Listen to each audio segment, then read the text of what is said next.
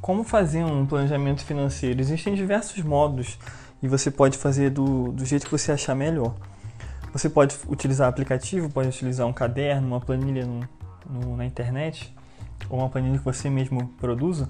Você pode utilizar um tipo de orçamento e utiliza para gastos e contas de um modo geral, que você mesmo fez, ou pode utilizar, por exemplo, um que eu vou passar aqui para vocês agora. É a regra 50 30 20. O que é a regra 50 30 20? Pega 50% do seu orçamento, do seu dinheiro que você vai gastar, coisa que você já tem que pagar normalmente, ou contas que você já fez lá atrás você tem que pagar. Muitos modelos de orçamento que a gente vê de planejamento financeiro, eles acabam sendo muito cheios, muito cheios de informação. Você tem que dividir né, 5% para cada, cada, cada item alimentação, moradia, lazer, investimento, 30% para desejo e lazer, uma coisa que você quer, seja no futuro ou que você quer agora. E 20% para poupança e investimentos, o que você quer basicamente no futuro. Você vai guardar para algum objetivo futuro, como aposentadoria, troca de carro, troca de casa, é, faculdade do filho ou nascimento do filho. O que, que eu acho interessante nessa regra? É que acaba que isso pode gerar um, um desconforto, um, né, a pessoa achar ruim, tem que ficar dividindo em trocentas categorias.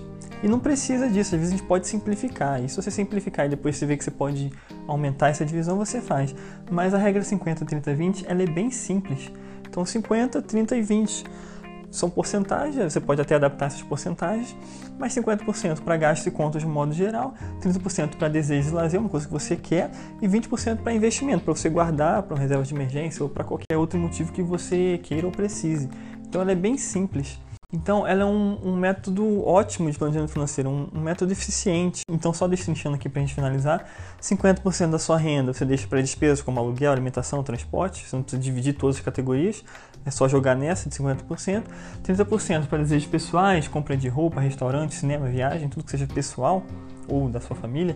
E 20% para metas financeiras, como eu falei, poupança, reserva de emergência, ou até pagamento de dívidas, aposentadoria, qualquer outro motivo que encaixe aí para você.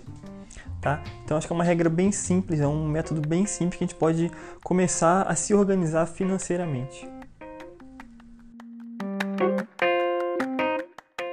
É simples, é prático.